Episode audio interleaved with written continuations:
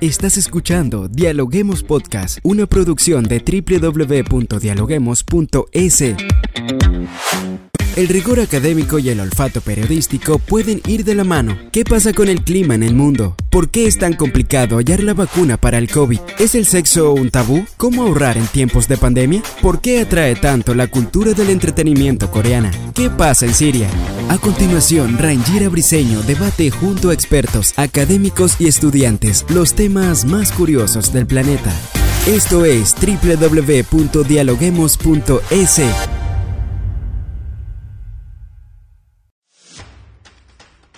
Hola, ¿qué tal amigos? Bienvenidos a Dialoguemos Podcast. A esta hora saludamos a todas las personas que nos sintonizan a través de la www.dialoguemos.es en el Ecuador y en cualquier parte del mundo. Quien les saluda, Rangira Viseño, lista ya para dialogar con los académicos de las universidades más prestigiosas del país. Lo que sucede entre Rusia y Ucrania no es el primer conflicto a gran escala donde las redes sociales juegan un papel importante, pero sí es la primera guerra donde quizás las dos partes tienen una presencia en Internet tan fuerte que podríamos considerar equiparables. Por ejemplo, imágenes de bombardeos de niños lastimados, incluso una etapa de la revista Time con la foto de Vladimir Putin con el bigote de Hitler, han sido algunas noticias falsas que han proliferado en redes sociales tras la invasión rusa a Ucrania. ¿Cómo saber si la información es falsa o verdadera? Bien amigos, y para analizar este tema nos acompaña Saudia Leboyer. Ella es directora del área de comunicación de la Universidad Andina Simón Bolívar. Bienvenida a Dialoguemos Podcast. Muchas gracias eh, por la invitación. Así es, y como una primera pregunta quisiéramos saber, ¿es la desinformación un arma de guerra? Sí, puede ser un arma de guerra definitivamente, porque recuerda que cuando hay conflictos bélicos tú requieres de dos cosas. Uno, despistar a tu enemigo y lo puedes lograr con mucha desinformación. Y la otra, mantener el ánimo de, tu gente, o sea, de tu tropa, como quieras llamarle, de tu ejército, alto. Y para eso necesitas propaganda. Entonces son dos cosas que siempre van a estar corriendo en paralelo. Así es, durante lo que ha sido este conflicto, en, lo que inició, se ha visto eh, algunas informaciones que se han dado en redes sociales, fotos que tienen que ver con eh, la Segunda Guerra Mundial o con mujeres heridas que tienen que ver con películas. Está el, testimonio del fantasma de Kiev que fue también desmentido porque no se sabe si es real. Eh, ¿Cómo saber entonces para nuestros oyentes si un video o las imágenes que circulan en redes sociales sobre Ucrania son reales. ¿Qué nos puedes decir? Gracias. O sea, todo el trabajo para de verificación de información ya dejó de ser una responsabilidad exclusiva de la prensa. Tiene que ver con todas las personas que utilicen estos sistemas para informarse. Entonces hay que hacer mm, pasos muy específicos para ayudar a verificar la información. Entonces eso implica es ver la fecha de publicación, eh, tratar de googlear en otra ventana adicional si es que la información existe o está circulando alrededor de ese tema, pero en fuentes que sean un poco más conocidas. Esos son, por decirte, dos pasos que se pueden hacer. Eh, Google Image te permite arrastrar fotos para verlas ahí, ver en qué contexto se usaron. Entonces, hay algunas herramientas, pero en el fondo lo que más va a importar en estos momentos es que la gente se dé el trabajo de verificar la información. Es el único camino, porque em, no hay todavía o no han desarrollado sobre todo eh, herramientas adicionales de, manejo como tendría el Twitter, una red social que te, manda cantidad de información, algo que te permita que sea una, una contención a eso. Entonces, básicamente, la, la, colaboración de la gente más el trabajo que hace la prensa termina siendo lo, que se logra hacer de verificación para contrastación de información. Entonces, es un trabajo muy individual cómo ser cautelosos, porque hay muchas personas que no conocen que es desinformación, que lo que circula en redes sociales podría ser falso, y en especial comparten información mucho eh, de familiares, y amigos, sin verificar la información. Entonces, ¿cómo ser cautelosos? ¿Qué recomendaciones nos brindas? Lo primero que tienen que hacer es tratar de mirar si es que esa información está en algún otro sitio, pero en algún sitio eh, creíble, ¿no? O sea, en primer lugar, nosotros tenemos como en América Latina el problema eh, del, idioma. Ellos están eh, mandando la información en ruso, acá muy poca gente debe hablar ruso, entonces nos es un poco más difícil, pero podemos verificar eh, la información en otros idiomas que para nosotros son más cercanos, qué sé yo, el portugués, el inglés, algunas personas también hablan francés, entonces puede buscar eso y también trabajar en los medios de comunicación más grandes que ellos por su propia ética de trabajo. Siempre están contrastando información. Entonces lo que podemos hacer es verificar esa información dentro de los otros medios o a su vez tratar de buscar en Google la información para mirar si es esto. Como repito, es un trabajo, si quieren, que requiere un poquito más de tiempo y de paciencia, pero es lo, más recomendable. De hecho, eh, mira que en Twitter te están dando las advertencias que cuando tú quieras compartir una información, primero te dicen, leíste la información, seguro que lo quieres compartir. Pero el mayor problema de, eh, circulación de mentiras se da en los sistemas de mensajería tipo WhatsApp. Entonces, ahí lo que hay que tener cuidado es eh, quién te mandó la información, por qué te la mandó. Confiamos es porque es nuestra familia normalmente, pero hay que aprender a ser un poquito más, eh, dudar un poquito más de lo que nos están mandando, porque tu familia puede hacerlo con buena voluntad, pero no necesariamente eh, sabe lo que está compartiendo, o sea, tiene, me refiero, conocimiento exacto de lo que está compartiendo. Entonces, volvemos al principio, tenemos que hacer nuestro propio proceso de verificación hasta que aprendamos a ser más selectivos en los contenidos que estamos nosotros mismos entregándonos a nosotros el momento en que decidimos leer o no leer algo, mirar o escuchar. ¿Y qué papel juegan los medios de comunicación social en la difusión de este tipo de contenidos? Porque también hemos visto cómo en las redes sociales o cómo en los canales de televisión eh, se han visto periodistas o, personas de la política que caen en las fake news. Sí, el, el, el, tema es que es muy fácil equivocarte. A todos nos ha pasado. A mí el otro día me equivoqué, no me había fijado en la fecha de la convocatoria a, un concurso de, de, prensa y, y, lo comparto y alguien me llama y me dice, mira, dice 2020, porque no me fijé bien en la fecha. Entonces esto, lo que trato de decir es que todos somos eh, presas de caer en esto, entonces tenemos que ser muy disciplinados, ¿no? Y mirar qué estamos haciendo. Los medios de comunicación hacen mucho trabajo de verificación de información. Y para eso tienen ya eh, unidades especializadas. Eh, estaba leyendo el fin de semana eh, justo a propósito de la desinformación y esto, este, por ejemplo, eh, me parece que es el New York Times o el Washington Post, no recuerdo, pero es uno de los dos, que ya tienen eh, no solo periodistas que hacen fact-checking, sino unidades completas en los periódicos que se dedican a la, a, la verificación de información.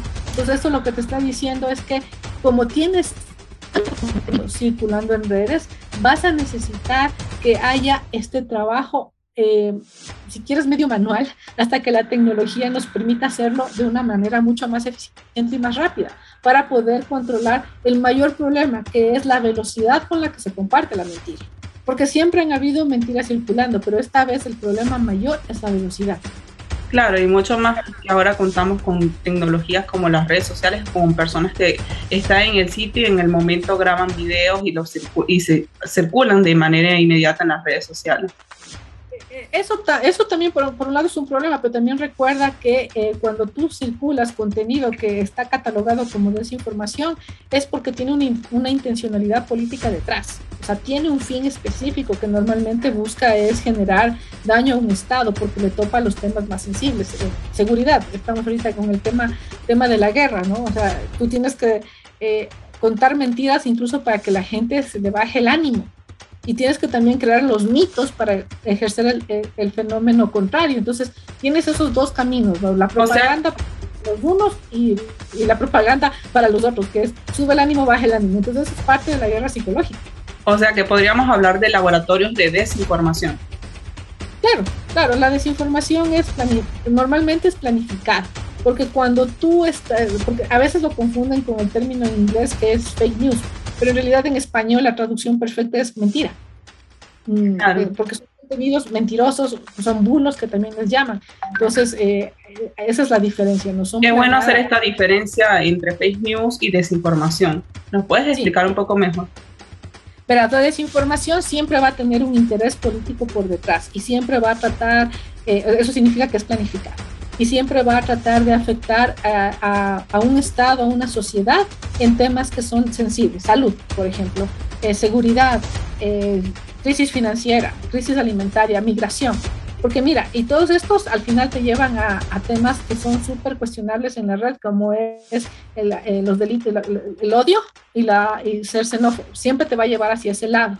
Esa es la, la intención de la, de la desinformación. Eh, los contenidos eh, que le llaman fake news y que son mentiras, simplemente son eso, son mentiras. Cosas que publican porque son mentiras.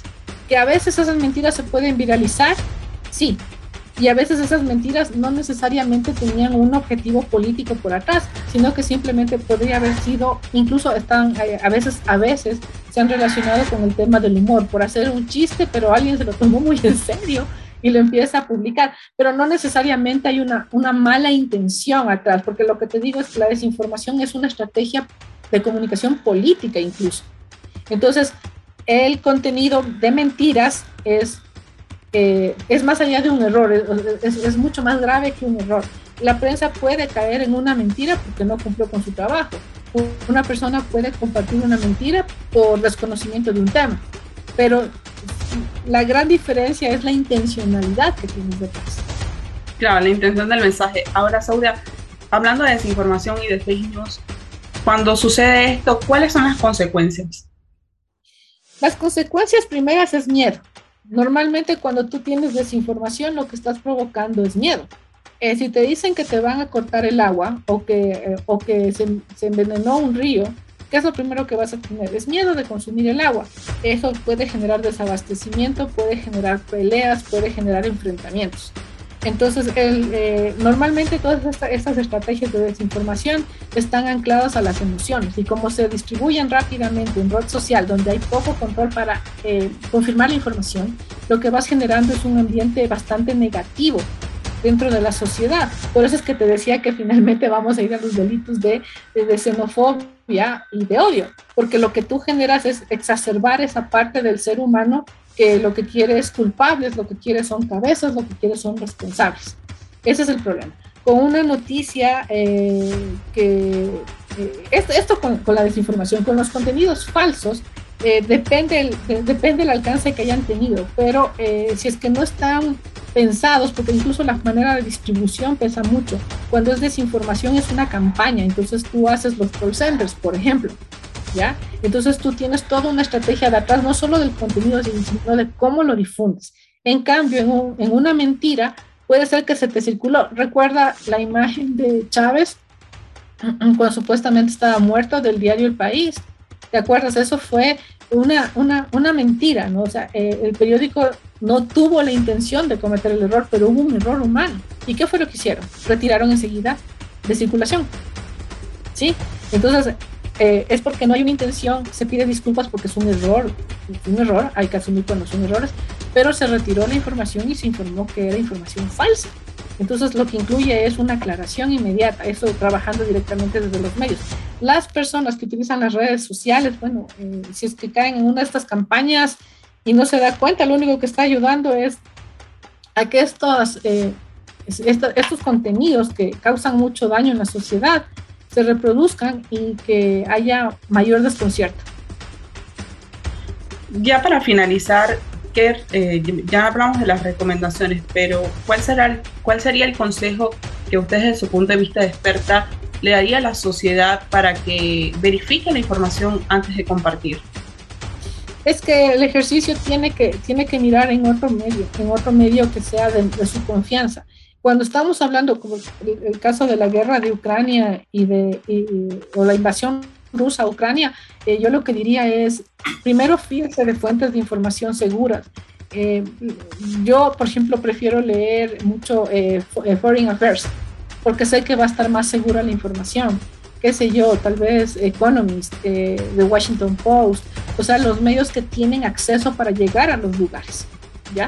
Yo priorizo ese tipo de información, no lo que llega por red social, porque también tenemos que recordar que eh, dentro de las sanciones está justamente limitar todo el acceso a redes sociales. Entonces, si es que uno no tiene en cuenta eso, es más proclive a que a uno le llegue información que, eh, que, que, está dentro de un contexto o de una campaña de publicidad o de una campaña de desinformación. Entonces yo lo que digo es, primero validen las fuentes, Después, si ven algo que dudan, busquen en el Google, eh, esperen un poquito más, tengan un poco más de paciencia. Y yo creo que esas son las dos recomendaciones básicas para cualquier usuario, ¿no? ¿Alguna sugerencia que nos quiera dar? Los micrófonos están abiertos. ¿Algún mensaje final que nos quiera dejar? El mensaje final tendría que ser es que eh, vamos a tener que ser más selectivos eh, con qué estamos leyendo, qué estamos escuchando, qué estamos mirando y tenemos que priorizar la información que tenemos más garantías de que ha sido contrastada, es decir, información que, eh, periodística que cumple sus rigores, información académica que también cumple sus rigores, información institucional que debe cumplir sus rigores. Y tenemos que tener la suficiente estar suficientemente prevenidos que en situaciones de conflicto la propaganda y la desinformación siempre van a ser armas. Entonces hay que tener mucho cuidado. Por eso digo, hay que buscar mejores fuentes de donde nosotros nos nutrimos para saber qué es lo que está ocurriendo en estos países que están en conflicto.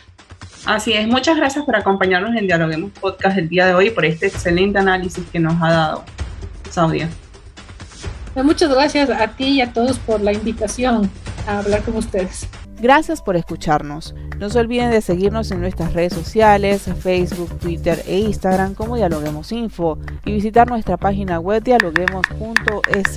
Soy Rangira Briseño y seguimos dialogando en podcast.